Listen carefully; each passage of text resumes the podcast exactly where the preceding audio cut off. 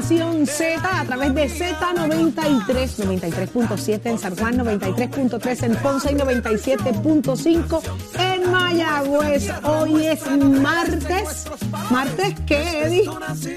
Hoy es 9 de agosto del año Siempre 22. Me buscar la fecha. Martes 9 de agosto.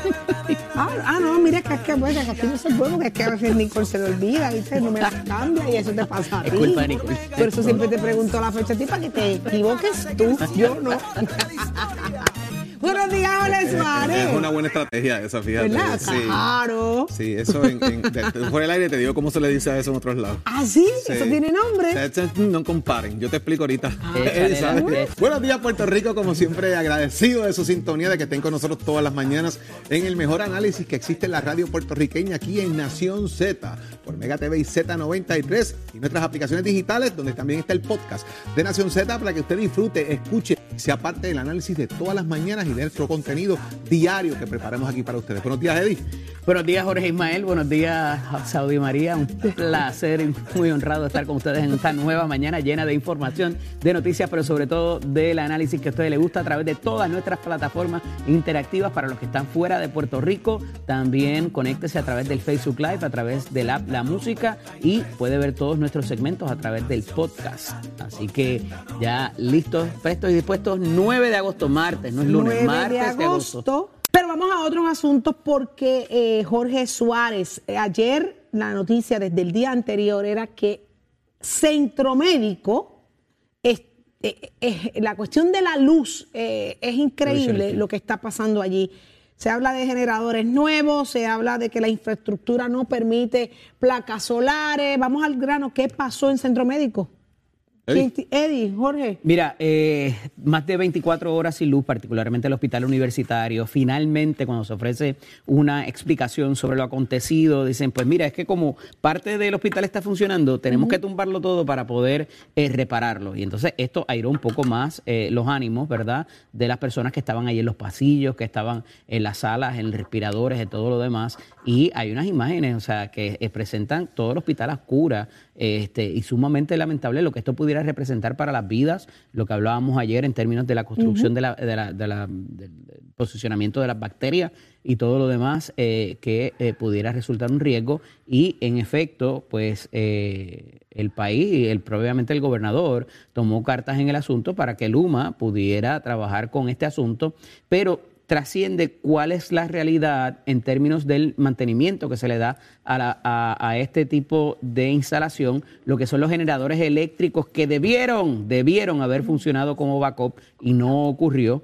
Y entonces, pues la realidad en términos de si pueden hablar de energía renovable allí o no, y eh, pues en efecto trasciende de que por como está construida la facilidad en su realidad práctica, es, eh, eh, sería muy, ino- eh, muy oneroso el poder eh, dar paso a eso, a poner placas solares allí o, todo lo demás eh, por la logística de cómo están eh, posicionados los diferentes edificios. No está construido para eso, evidentemente. No hay espacio tampoco para ponerlo, a menos que la pongas en el techo. No es una realidad la energía renovable para el centro médico, nuestro primer centro de trauma del país y ciertamente debería ser una de las prioridades exquisitas eh, por la excelencia de lo que debiera ser eh, el funcionamiento eh, y la administración pública para propósitos de que esto no vuelva a ocurrir, no solamente en centro médico, ni en- sino en ninguna de nuestras instituciones hospitalarias. Es increíble. Se habla de nuevos generadores que costarán mucho dinero también, pero ¿será esto la solución? Mira, volvemos a lo mismo. ¿Qué avería? Tú no puedes arreglar en volvemos a lo 24 mismo que horas, Estábamos mano. hablando ayer, el, ma- el majayo mantenimiento. Sí. O sea, eh, ATSEM, ahora, ¿verdad? La, la Administración de Servicios Médicos eh, comienza una investigación de esos generadores. ¿Qué pasó? ¿Por qué? Porque se supone que eso está funcionando por lo que precisamente hablamos ayer, el tema de las bacterias, el tema del funcionamiento, la maquinaria que hace falta allí para las operaciones, eh, oxígeno, entre otros elementos. Pero volvemos al tema, mantenimiento. Óigame, los generadores del centro médico no es para que estén dañados. ¿Dónde están las pruebas que se supone que se hagan mensualmente de Y su los backup. sistema, el mantenimiento del cambio, aceite, entre otros elementos que llevan este tipo de, de equipo, que eso es para darle pela, porque eso es industrial. Óigame, la- los generadores por ahí que usted tiene en su casa de 10 kilos, 15 kilos, que usted le da, mire, sin piedad. Imagínese eso, que es para mover edificios enteros. Eso es para aguantar pela, pues eso lleva mantenimiento y me parece que eso es parte del problema que hemos venido hablando de los edificios, de las escuelas, de las carreteras, de los puentes, mantenimiento.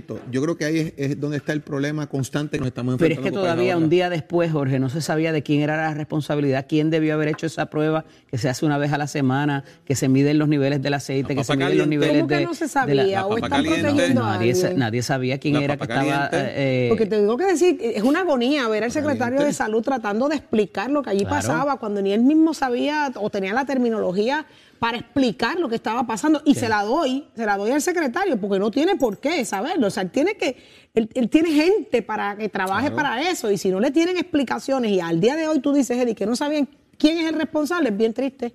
Es bien triste. La papa caliente. Porque no le toca al O sea, secretario venir en a hablar dos- de energía y, y es en de- dos vertientes, en la parte de las subestaciones que hay allí, que son para centro médico solamente, que es lo que estamos viendo a través de todo el país, en los diferentes municipios como en Jayuya, do- como en Explotó, ¿te acuerdas? Claro, O sea, y eso es falta de mantenimiento. mantenimiento, desganche y muchas otras cosas que se hacían por parte de la Autoridad de Energía Eléctrica y que parecería, y lo voy a decir así, parecería que es por diseño para que se fastidie la instalación y poderla poner nueva y no tener lo que tenemos.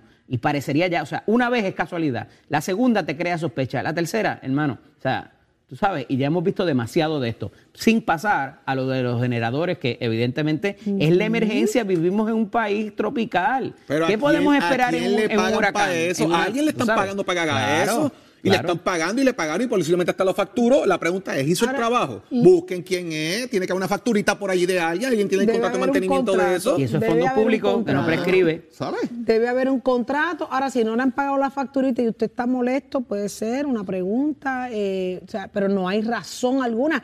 Y el backup, siempre tiene que haber un backup. De acuerdo. Si yo tengo tres generadores funcionando, yo tengo que tener mínimo tres backups o dos backups de generadores para poderme conectar si uno se daña. Y de nuevo, no estamos hablando ni tan siquiera del aire acondicionado, que es esencial.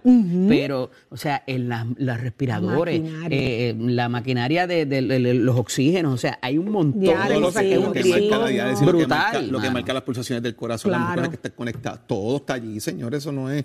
Imagínate llevando récord la mano. Nada. Entonces tú no sabes qué padece la persona porque no tiene el récord electrónico. Entonces, vamos para atrás. Entonces empiecen a pensar, bregar con la animosidad de la gente allí. Ah, ¿Cómo imagínate. altera todo? Todo, porque la gente se empieza a poner de mal humor, los que llevan tres días esperando en un no pasillo, los que, imagínate, se altera todo, Es- es- debe ser horrible la situación. Así que vamos a ver qué, qué respuestas salen en el día de hoy. Y tantas cosas. O sea, la semana pasada hablamos de la falta, de la falta de personal eh, técnico eh, de las salas de operaciones y otras instancias allí mismo. O sea, y ahora la falta también de un sistema de- eh, de- eléctrico allí confiable. O sea, pero me, eh, me sembraste una, una duda. ¿Casualidad o causalidad? Porque no, no puede ser casualidad que la semana pasada se tiraron a la calle el, el personal médico, el personal técnico y hoy estemos hablando Yo de te hablo un poquito de lo que yo conozco, que son las instalaciones eléctricas y evidentemente, o sea, de nuevo, pasa una vez, pasa dos veces, pasa tres veces, o sea, aquí hay algo que tiene que ver, más allá que de mantenimiento, con un- un ru- una ruta definida para propósitos de lo que va a ser el futuro de nuestro sistema eléctrico. Y si es así, que lo digan, que lo digan. O sea, eh, mira, vamos a ir por aquí para que dejar que esto se fastidie y hacerlo nuevo.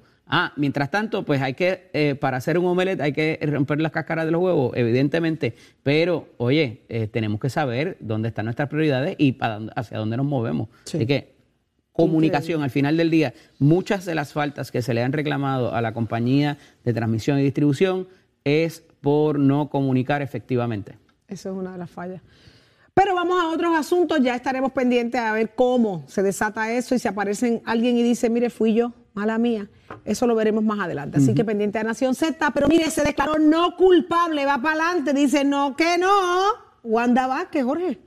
Se declaró no culpable. La eh, exgobernadora Wanda Vázquez renunció a su vista formal de cargos y se declara no culpable a la gobernadora. Tienen aproximadamente. ¿Qué pasó? La mordaza. Ah, la mordaza, la Tienen mordaza. aproximadamente ¿Pero qué más van a siete decir, días Jorge? ahora para descubrir pruebas y 14 días para presentar alguna moción en ese sentido los abogados. Pero es interesante porque apar- aparte de esto está paralelamente pasando muchas cosas relacionadas al caso. Walter Vélez, el, el contralor electoral, ha dicho que ahora va a revisar nuevamente, y lo digo nuevamente porque ya Wanda Vázquez la multaron. ¿A ustedes se le olvidó eso? Que la campaña de Wanda fue multada. Cuando se hizo los primeros análisis cierto electorales de la es. campaña, multaron a varias a varios comités de campaña y entre ellos a Wanda Vázquez por 58 mil ¿Por dólares. qué? ¿Cuál fue la y falla? esa multa decía que habían donativos en exceso, decía también que había dinero eh, que venía de terceras personas, De en ese corporaciones. sentido, de corporaciones, y eh, también que había personas no identificadas en ley. En ese sentido, entre otros señalamientos que se Donativos hicieron, anónimos. y tenían 58 mil dólares que devolver. Así que el Contralor Electoral ya había comenzado a pasar juicio de alguna manera del comportamiento de los donativos de campaña de Wanda Vázquez. ¿Qué pasa ahora, Saudi? Eh, eh, y Eddie, a todos los amigos. Aquí hay 300 mil dólares que se alegan que se entregaron en el pliego acusatorio de la campaña de Wanda Vázquez. Eso es un donativo en especie. ¿Qué es un donativo en especie? Una guagua, una orquesta, Un servicio. un servicio, una comida, el catering, las camisas de la avanzada. Son cosas que paga otra persona para tu campaña, de alguna manera, y se declara como un donativo en especie, ¿verdad? Porque no es cuantificativo. Eh, que no es, no que, no es que te di líquido, los chavos. No es el líquido. No es el no líquido, es no es legal. chavo. Si es legal. Sí, es legal, pero Lo tienes que que pasa es que tienes que, reportarlo. tienes que reportarlo y tienes que estar dentro del límite establecido. No te puedes pasar de los 2.500 dólares tampoco. eh, dentro del ciclo electoral que le corresponda. Y aquí estamos hablando de 300 mil dólares. Si hay un donativo en especie ilegal, el Contralor lo va a analizar y de lo que el Contralor quiere partir en este caso precisamente es de informes falsos. ¿Quién mintió en el informe? Si es que este pliego acusatorio determina, en este caso, que hay 300 mil dólares donados en especie, ¿dónde están reportados en el informe electoral? Ese es el punto que hay que investigar aquí a esos fines y es lo que está precisamente investigando el Contralor. Si ese donativo en especie se hizo y se reportó, si no se reportó, hay, hay informes falsos y eso conlleva incluso hasta una pena de cárcel. Pero más allá de eso, y por eso hablo sobre la mordaza, ¿verdad? De, de una forma jocosa, pero la realidad es que aquí muchas de las cosas ya están dichas porque los abogados en una estrategia eh, ¿verdad? Que no habíamos visto antes, hablaron mucho sobre el caso y sobre las motivaciones particulares, inclusive de los fiscales para contra Wanda Vázquez.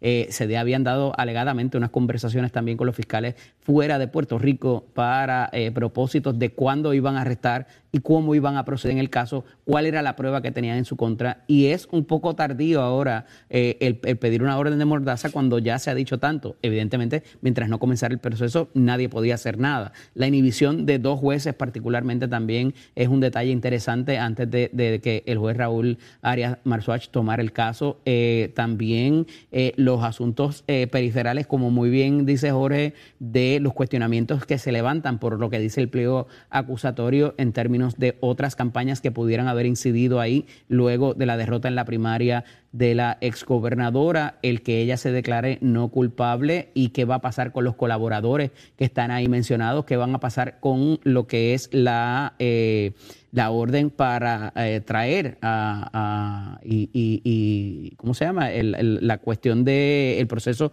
que debería comenzar para traer a estas dos personas que también están acusadas en el pliego a la jurisdicción de los Estados Unidos. Eh, o sea, aquí hay mucha cosa desbarajándose que todavía no queda del todo claro por más conferencia de prensa y por más que hayan publicado el indictment, el pliego acusatorio. Así que eh, eh, la, la- parte de ley de Puerto Rico también, y en cuanto a los donativos, tampoco eh, culmina toda vez de que quedan unos donativos también pendientes que se hicieron después de que ella eh, perdiera la primaria eh, y todo esto eh, queda abierto y es una situación muy interesante porque pudiera implicar más personas de las que ya se han mencionado. Y vuelvo y pregunto, ¿verdad? Y no es, eh, no es justificando, jamás justificaríamos nada, pero esto definitivamente denota el desconocimiento o la, la, la, la experiencia con los asuntos electorales, con la forma que, que se maneja una campaña política. Sin duda. O sea, Yo difiero. aquí, pero lo que me pregunto yo es, digo, ¿verdad? La, la duda no te, te exime, pero ¿quiénes estaban en su entorno en ese momento cuando, le, cuando Es surge la idea? Los que van a hablar en el juicio, precisamente. Pero van a ser eh, a, A mí me parece que falta contra. gente todavía, vuelvo y te gente, repito. Hay gente que no se ha mencionado Así es. públicamente que son testigos que van a hablar y tienen que tener acuerdos ya cuadrados, Saudi, de inmunidad. ¿Y ¿Quién cogió, los, vamos, ¿Quién cogió los chavos? ¿Quién los recibió? ¿Quién los recibió? ¿Quién- ¿Dónde los depositó? ordenó? ¿Cómo los dio? Pues ¿Quién? ahí, esas figuras son las que van a hablar ¿Cómo ahí. se cuadró todo? Si Esa- hubo intervención directa, ¿dónde hubo la intervención directa? ¿Quién que se pueda probar de que la gobernadora tenía el conocimiento, según, porque, oye, para ti encontrarte culpable, o sea, puede haber sido segundo o terceros mandos, pero parecería que la última evidencia que se está presentando en actividades que se celebraron y se dieron, había una convergencia de personajes que pudieran implicar ¿Quién cogió directamente el conocimiento ¿Quién de la cuadraba el la calendario para saber dónde ella iba y a qué hora? ¿Cuándo llamó fulano a fulana para que le montara Las o a fulano para que le montara la reunión? Esas personas son las que van a hablar y tienen que tener algún acuerdo de inmunidad ahora mismo y por eso no se le menciona ni se le Digo, acusa. que ya hablaron. Lo que pasa es que ahora van a hablar oficialmente eh, para el eh, para el proceso. Y que públicamente se desconoce quiénes son. Bueno. Ahora pregunto yo, ¿esto No era con intención? Son gente ¿Ah, pública, sí? ¿sabes? Es gente No, pública, lo que sí, Saudí. No me digas. Fíjate, ahí el- el- traes el elemento de la intención y me parece importante porque se denota en el pliego acusatorio, una de las cosas más fuertes es que en el quid pro quo tú tienes que ofrecer algo y recibir algo. Y aquí el hecho de que se despidiera la figura pública del comisionado de instituciones financieras y se contratara un segundo que había sido, o sea, mínimamente hablaba ayer con, con un compañero abogado, me decía, Eddie, pero es que cuando se contrata el segundo, mínimamente tienes que haber mirado el resumen, ah, mira, ¿de dónde viene él? Ah, mira, qué casualidad, del banco este. Exacto. Tú sabes, entonces sí, ya sí, ahí te debió haber levantado bandera para una persona que fue fiscal de distrito, que fue secretaria de justicia, que fue procuradora de la mujer, que fue gobernadora, o sea, y todos los cargos ocupados. Mínimamente, o sea, y no le estoy imputando el conocimiento directo, pero levanta sospecha el que alguien con tanta perspicacia no hubiese, no se hubiese percatado mínimamente de ese detalle. Pudo Ahora trasciende el asunto de la alegada boda donde converge el- el- los, los acusados eh, y que ahí hayan tenido algún tipo de conversación que se establecen unos mensajes de texto de terceras personas y que tendrán, tendrán que ser constatados en el proceso, ¿verdad? Eh, eh, eh, debidamente para propósito de la cadena de evidencia y de ahí pues no te va a quedar otra Digo, de que ella estuvo sentada con estas personas La- y de la- alguna manera la boda, ahí comenzó. Ya no es alegada, la boda ya es pública, hay Claro. videos y fotos, ella sentada al lado de esta gente, incluyendo hasta la juez presidenta del Tribunal Supremo de Puerto Rico, pero Pero ¿cuáles fueron esas conversaciones? Ahora, Porque yo puedo saludarte no y preguntarte sabemos. por la Eso es familia. lo que no sabemos, Y no necesariamente ¿verdad? hablar del Eso es lo que no sabemos, porque no conocemos la, la, la, la interioridad de la conversación, más es. allá de los supuestos textos que evidenciarán en su momento y, lo- y los harán públicos. Pero de igual forma, en el otro lado de la moneda, Joseph Fuentes sí se hizo eh, eh, parte del proceso para alambrarse y llegar ahí. La, En un momento la dado. pregunta En es, un momento dado, en ¿qué adelante. pasó antes de? Así es. ¿Por qué? Porque en las páginas del FEC, y yo lo tengo aquí, y el FEC es la eh, Federal Commission La Comisión Estatal de Elecciones Federal. Federal, dice aquí bien clarito, Bancredit Holding, el 10-21 del 2020, escuche la fecha, 10-21-2020, octubre 21 del 2020. ¿Cuándo fue que él se ayudó a los federales? ¿En qué momento? Bueno, la primaria, eso? que me parece que el Ajá. punto importante es junio del 20. Junio Exacto. del 2020. En octubre del 21 hubo otro, ¿verdad? Eh, tra- trasciende la evidencia y tendrá que ser certificada de que hubo otro donativo por 50 mil dólares en Aquí esa hay un fecha donativo de 50 mil dólares en el 2020 al Super PAC, al Super PAC, que no tenía que ver que con en Wanda gran Vázquez, medida no tenía que ver con Wanda Vázquez. ni con la campaña. Esto era otra cosa, que es lo que están tratando de asociar, que esto tiene que ver con Pedro Pierluisi. Los donantes que están en ese super PAC, pues obviamente son eh, donantes afines, obviamente, con el movimiento estadista de Puerto Rico, pero sacando eso del medio, lo que quiero de- de- determinar aquí es que esta persona estaba dando dinero. Desde antes incluso De la cooperación. de que la cooperación de Joseph Fuentes se diera. El de Bancrédito. Y está ahí, está el donativo en la página, es pública, búsquela. Está ahí el donativo.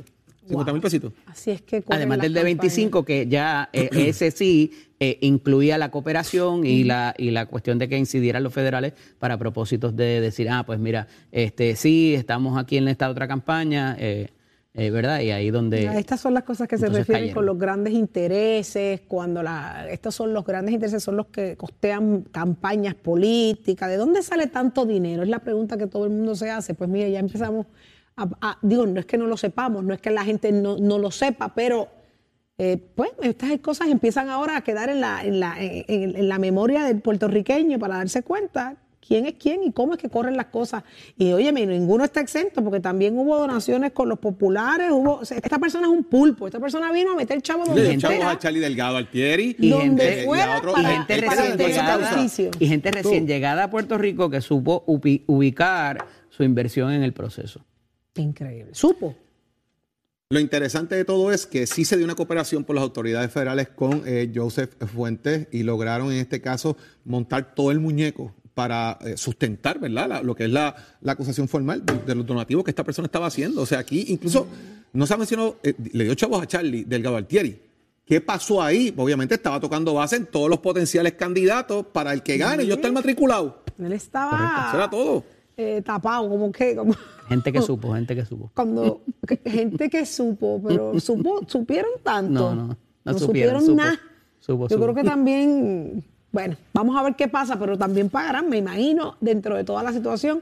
Así que estaremos pendientes al caso. Apenas, apenas esto está empezando y todos los días. y, Oye, que no pongan esa mordaza, ¿viste?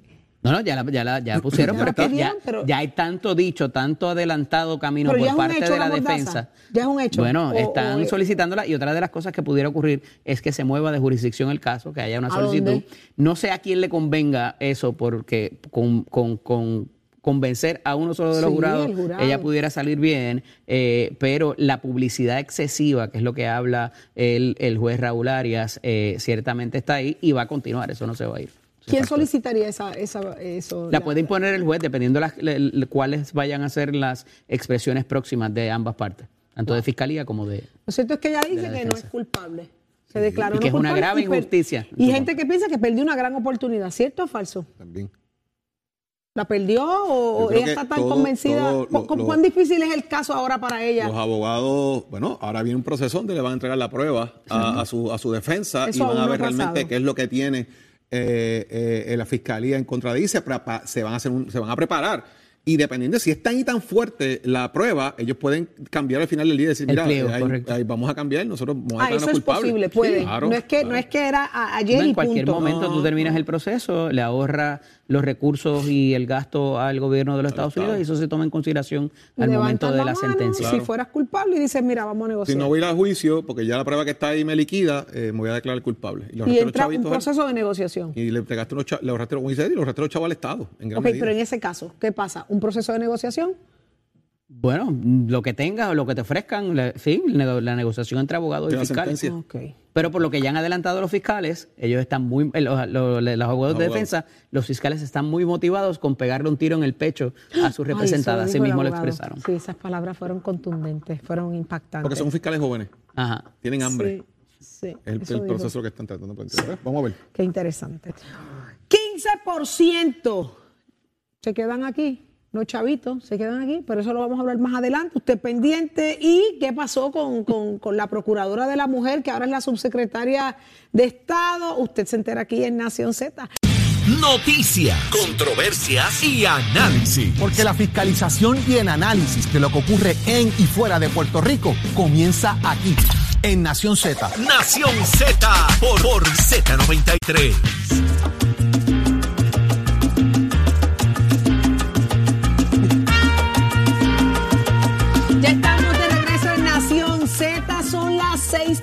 6:35 de la mañana específicamente y estamos más que listos para ponernos al tanto de lo que está pasando en Puerto Rico y el mundo. Somos, somos una mirada fiscalizadora sobre los asuntos que afectan al país. Nación Z, Nación Z. Por Z93, somos su noticia. Yo sigo buscando la que tiene mi calor. Yo sigo buscando quien robó mi corazón. Oye, ese soy yo. Buenos días, ¿estás bien? Muy bien, gracias a Dios. ¿Y ustedes, muchachos, también? Estamos gozando contigo aquí, imagínate. Estamos bien. Óyeme, y las que ya están listas son nuestro panel de análisis junto a Eddie López. Eddie, adelante. Buenos Gracias, días. Saudi. Buenos días. Está con nosotros, como todos los martes, la portavoz del Movimiento Victoria Ciudadana, la licenciada Rosa Seguía, a quien le damos la bienvenida. Buenos días, Rosa. Buenos días, Eddie. Buenos días a todas las personas en el estudio a las que nos sintonizan. Y también tenemos por la vía telefónica a la senadora por San Juan, por el Partido Nuevo Progresista, la amiga Nitza Morán. Buenos días, Nitza. Muy buenos días, buenos días a todos y a, a mi compañera este eh, Rosa Seguí y a todos en el estudio. Igualmente la extrañamos la semana pasada. Ciertamente, ciertamente, pero muy merecido el, el tiempo fuera. Eh, senadora, comienzo con usted este asunto del el sistema eléctrico del primer centro hospitalario del país. Ciertamente, estuvimos hablando ahorita acerca de eso, ciertamente es una preocupación muy grande y, y recalca varias cosas, ¿verdad? El asunto del mantenimiento, el asunto de la planificación eh, y dónde ponemos nuestras prioridades. ¿Qué nos tiene que decir al respecto? Sí, eh, bueno, sabemos que de por sí ¿verdad? El, el sistema eléctrico está, estamos tratando y elaborando para que fortalecerlo. Sabemos que el Centro Médico de Puerto Rico es una de, de las instituciones hospitalarias, pues una de las más antiguas. Este, esto debe ser prioridad, nunca nos había pasado, ¿verdad? Este, llegan momentos como este, que llega una emergencia pasa pasa algo así nos enteramos de que realmente tenemos que tomar cartas en el asunto. Yo creo que pues las agencias pertinentes, incluyendo la administración del centro médico, fueron este bastante ágil en responder lo que fue una emergencia. Sí fue un día, ¿verdad? Eh, o casi dos días sin, sin el sistema eléctrico, se, se utilizaron la, la, la, la emergencia, hubo una planta eléctrica se dañó la planta eléctrica hasta mi conocimiento que estoy hablando este con el doctor Carlos Mellado durante durante la emergencia del apagón eh, pero si se tuvieron medidas eh, verdad no pasó a grandes escalas hubo unas baterías que pudieron responder para los pacientes sí pues pues el edificio no tenía luz, no había aire acondicionado, ¿verdad? Lo que complica la estadía de los, de los pacientes. Eh, pero nada, nuevamente, fue una situación de emergencia, una situación que gracias a Dios no pasó a mayores, pero estoy bien segura que ya el doctor Carlos Mellado ¿verdad? y eh, el gobernador están sentando las pautas para que esto no pueda suceder en el centro de hospitalario más grande que tiene Puerto Rico. Eh, no Nada tiene que ver, ¿verdad? Estas situaciones pasan de repente, nadie se lo esperaba eh, y es ya sabemos que hay una complicación sobre el asunto, que no nos vuelva a pasar, que no tengamos que bajar ¿verdad? todo el sistema eléctrico para poder hacer reparaciones. Eh, yo había escuchado ya ¿verdad? el portavoz de la Autoridad de Energía Eléctrica diciendo que con ellos no pasaba. Yo creo que esto ha pasado de, de toda la vida que han tenido que apagar el sistema eléctrico para poder hacer reparaciones. No es cuestión de aquí buscar culpables, sino soluciones y eso es lo que estamos haciendo ahora. Este, es importante, se trata de la salud de, de los pacientes y de la salud de Puerto Rico, es una de las instituciones más importantes yo estoy bien segura que lo que nos cueste como gobierno para reparar el sistema y para que tengamos un sistema ¿verdad? Eh, confiable se va a hacer. Licenciada, más de 24 horas, hablo de la planificación porque vivimos en una isla tropical donde todos los años tenemos el, el ¿verdad? El, el, el hacha en el cuello con el asunto de los huracanes y parecería, como decía ahorita, una vez es casualidad, la segunda vez te crea sospecha, la tercera vez parecería que... Y hemos visto mucho de esta falta de mantenimiento, más allá de la planta eléctrica que debió haber funcionado como un salvaguarda, eh, pero el asunto de eh, este tipo de accidentes, vamos, no voy a ir ni los apagones, tan siquiera que ciertamente son eh, más visibles últimamente, pero el asunto de la falta de mantenimiento en estas instalaciones que provoca a su vez estos accidentes, lo vemos más frecuente. ¿Qué debería estar pasando? ¿Qué no está pasando para que estos sucesos se den en, estos, en este tipo de prioridades, facilidades con prioridad? Sí, parece ya como si no hubiera un plan de emergencia, ¿verdad? Que es lo que siempre se ha dicho que el gobierno tiene, que es robusto, que está funcionando, pero no pasó nada. Eh, o sea, estamos en plena época de, huracán, como bien menciona Hedy, así que pensaríamos que existiría algún tipo de plan, algún tipo de de, de, proceso ya establecido para la falta de energía o para cuando no funcionan los generadores eléctricos. Así que no hay un plan de emergencia en Puerto Rico para el principal centro hospitalario. Vemos cómo la, reducción casi a la mitad de los fondos de la Universidad de Puerto Rico pues se reflejan en, en estas en esta, eh, emergencias eh, y, y, posiblemente fatalidades, ¿verdad? Mi solidaridad con todas las personas y familiares que han sido valientes y han denunciado eh, pérdidas de vida, ¿verdad? O situaciones dentro del hospital. Vemos cómo la privatización de nuestros servicios... en términos de si esto pasaba antes con igual frecuencia o no cuando estaba la Autoridad de Energía Eléctrica? Es que bueno, no, no, ha sido con tenemos- igual frecuencia, ¿verdad? Eh, lo, lo hemos visto mucho más eh, y, y tristemente, ¿verdad? Ahora es más visible porque las personas pues no pueden más, eh, están muy cansadas de lo que está sucediendo y lo denuncian entonces inmediatamente, públicamente, lo que mueve entonces al gobierno a tener que aceptarlo. Pero creo que hoy es cuando primera, por primera vez escuchamos una cantidad de horas específica, ¿verdad? De cuánto tiempo hubo ese ap- apagón a pesar de haberse entrevistado funcionarios de Luma en más de una ocasión y pues por supuesto pues Luma no está funcionando. Eh, vimos ayer eh, no solo un- una, una falta de trabajar una emergencia, ¿verdad? Eh, grave en el país, eh, sino que no se toma ningún tipo de remedio. Hablamos de que queremos fiscalizar. El gobernador ha dicho que, que lo único que puede hacer es fiscalizar a Luma, eh, pero fiscalizar no es solo estar pendiente, es también remediar y tomar cartas en el asunto. Nos parece que esto, pues, ¿verdad? Lo, lo- que nos espera. ¿Qué, qué debemos de esperar de esto? Pues no debemos aguantar, no debemos esperar más. Eh, la salud, la vida de las personas en Puerto Rico, quienes nos visitan también, ¿verdad? Es primordial. Así que tenemos que asegurarlo y definitivamente Luna no está funcionando, eh, hay, hay negligencia también en atender asuntos que sabemos que son deficientes, ¿verdad? Como, y no es por maldad de Luma, o sea, este es el, el propósito de la empresa privada, un ánimo de lucro, así que las vidas no van a ir por encima de las ganancias de Luma, y eso es lo que sucede cuando se privatizan los servicios esenciales Claro. y cuando se desvían fondos públicos a manos privadas. Senadora, iba a decir algo acerca del funcionamiento de Luma y de los apagones.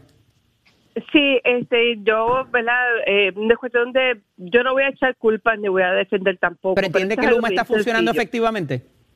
Es que en esta situación, Eddie, la- eh, es bien simple. Pasó un, bajón de voltaje, se va la luz, se nos pasa todo el tiempo. Todas las, la mayoría de los hogares tienen unas plantas eléctricas y en esos momentos a veces funcionan y a veces no. A todos nos ha pasado como constituyente que tú piensas que le has dado el, el mantenimiento requerido a las plantas. Ese, ese, bajo, ese bajón de voltaje dañó la planta, que es lo que sucedió, que por eso no pudieron generalizar el, el hospital. Así que sí ha habido una situación económica, la Junta de Control Fiscal ha hecho lucha contra todas las iniciativas que el gobierno ha querido hacer eh, y esto es una situación que les pasa a varias personas, nos pasó cuando estaba la Autoridad de Energía Eléctrica, que se les iba la luz a los hogares. No Pero pasaba tan frecuente, las subestaciones cogían fuego, senadora, Bueno, como hemos visto bueno, la última tuvimos- semana. Tuvimos ah, tuvimos bueno falta de mantenimiento nuevamente Ajá. es como cuando se te casa se te tú estás en el hogar y de momento se te daña la, la deber y tú no contabas con eso porque Claro. han pasado 10 años o, o 8 años y, y el uso y la falta de mantenimiento pues nos pasa todo eh, verdad analizándolo analizándolo a baja escala así que este es es tomar la decisión nos pasó dañó el generador no contábamos con eso el hospital sí estaba preparado ¿verdad? para para un apagón porque todas las instituciones están a estas alturas preparadas como muchos de los hogares este para un generador eléctrico o una energía renovable con paneles solares pero no todo es perfecto el sistema falla las- los enseres fallan, eh, y pero es tomar cartas en el asunto, tener una Tiene una que haber al final del día un rendimiento de cuentas, senadora. Paso, al, paso al sí, próximo claro sí. paso al próximo tema, que es la salida de eh, la licenciada Lercy Boria Vizcarrondo de la oficina de la Procuradora de la Mujer y da y pasa a la subsecretaría de Estado. ¿Cómo ven esta movida? ¿Qué va a pasar con esta oficina, con el problema que estamos teniendo de violencia doméstica? Licenciada, comienzo contigo. Pues sí, tenemos un problema eh, enorme que va creciendo, que es el, el- la, situación más lamentable es que aún con la declaración de un estado de emergencia, aún teniendo una Procuraduría de las Mujeres, eh, pues no hemos visto eh, un alivio, una mejoría, ni que se atiendan ni mejor, ni más efectivo, ni más rápido los casos, incluyendo la violencia a menores, que esto ¿verdad? ya se ha salido de, proporción en Puerto Rico, lo que está sucediendo es espantoso. Así que no, no podemos decir que ha habido un funcionamiento efectivo para aliviar los males y la emergencia que vivimos eh, las mujeres, eh, la, la- comunidad trans. Puerto Rico con una juris- jurisdicción más alta en todo Estados Unidos de asesinatos a la comunidad trans, en su mayoría mujeres trans. Así que pues es lamentable lo que está sucediendo y no podemos celebrarlo. Eh, hay que escuchar a, lo- a los grupos que han trabajado, ¿verdad? Como parte, integrándose estas organizaciones de mujeres y feministas que se han integrado al Comité Pares eh, y sus manifestaciones sobre lo que ha sucedido en las reuniones, sobre lo que se ha solicitado de la Procuraduría de las Mujeres, pues es que ha sido deficiente y que no ha funcionado. Senadora, Pero que, ajá. ¿Esto agrava la, la situación o por el contrario da una oportunidad para un nuevo enfoque en esa oficina? Eh, mira, Eddie, eh, una silla, como lo diríamos, ¿verdad? Eh, no quita ni pone. Eh, la, la, este, con- este contrato de Ley Ciboria ya había vencido, ya había, se, se le había extendido, ¿verdad? Eh, Para, para ocupar y determinar esa silla. Ella ahora pasa a ser subsecretaria de la, del Departamento de Estado. Vamos a hablar de la situación de violencia de género que es triste por demás. Estamos confrontando todavía la emergencia, por eso se extendió a un año más el gobierno de Puerto Rico. Pero eh, no es solamente la Procuraduría de la Mujer, hay un sinnúmero de organizaciones sin fines de lucro que son parte, ¿verdad?, de lo que quisiéramos ser la solución de lo que está sucediendo. Eh, lamentablemente siguen pasando estos actos violentos. Yo lo que hago es un llamado simple a toda mujer o persona que esté pasando por una situación de violencia, queda de ti, queda de ti alzar la voz, este, llamar, hacer el voz de alerta de lo que te esté sucediendo en el hogar, en el trabajo. Solamente tú podrás cambiar el destino de tu vida. ¿Ha funcionado No el enfoque de- que se lleva en esa oficina hasta hoy día o hay que cambiarlo, senadora? Ya para concluir. Eh, todo, todo cambio o todo lo que sea para mejorar el funcionamiento de una oficina que tiene tanto trabajo ahora mismo es bienvenido. Yo creo que la persona que vaya a ocupar esa silla, yo creo que debe de poner en práctica alguna situación nueva, algún enfoque nuevo junto con las organizaciones sin fines de lucro que tanto se, se avalan de que, ¿verdad? Si son feministas, no son feministas, si están con la mujer o no están con la mujer, que tomen, que sean proactivos y que puedan trabajar unidos, porque esto no es cuestión de protagonismo, Eddie. Licenciada, No breve reacción que te veo ahí a punto de explotar, licenciada. No, no nos a de explotar y yo sé que eh, es bien intencionado lo que nos dice la senadora, eh, ¿verdad? Pero no queda solo de la persona. A veces las personas no saben que están en una situación de violencia, ¿verdad? Y simplemente con mucha sensibilidad y con mucho cariño les dejo saber, ¿verdad? Que no es su responsabilidad y que sí tenemos que buscar más herramientas gubernamentales, eh, de organizaciones para poder brindar esa ayuda eh, y no sentirnos que es responsabilidad de, de la Completamente de persona que acuerdo. sobrevive. Y la exhortación y el llamado al entorno también de los familiares, los vecinos y todo, a estar pendiente a todos estos signos y señales de Correcto. violencia. Gracias a ambas por estar disponibles para nosotros. Hablaremos la próxima Muchas semana. gracias. Un fuerte Hasta la abrazo. Bueno, gracias a todos. Buenos días. Cómo no. Saudi, paso contigo. Parece que hay información Hay ahí de último minuto. información de último momento, según trasciende vía Melissa Correa en Twitter, señores, y es que aparentemente los federales ejecutan un operativo en esta madrugada. Están en la calle los federales. Parece que tiene que ver con armas. Aparentemente se habla de eh, tres órdenes, de 37 órdenes de arresto. Eso es un montón de gente, eso es un batallón de gente. eh, y esto es lo que acaba de, de trascender ahora mismo. Así que a las 11 de la mañana la Fiscalía Federal va a estar efectuando, como siempre, una conferencia de prensa explicando los detalles de, de toda esta, eh, esto- de todo este operativo. Así que estaremos pendientes acá en Nación Z. 37 órdenes de arresto. Si este. ATF tiene que ver con alcohol, tabaco y armas. Y obviamente está el ATF, es el Alcohol, Tobacco and Firearms Ok. de los- del gobierno federal. Así que si están en eso, pues tiene que ver Oh, con God. armas. Oh, God. Dudo que tenga que ver con alcohol o con tabaco. Vuelvo y repito.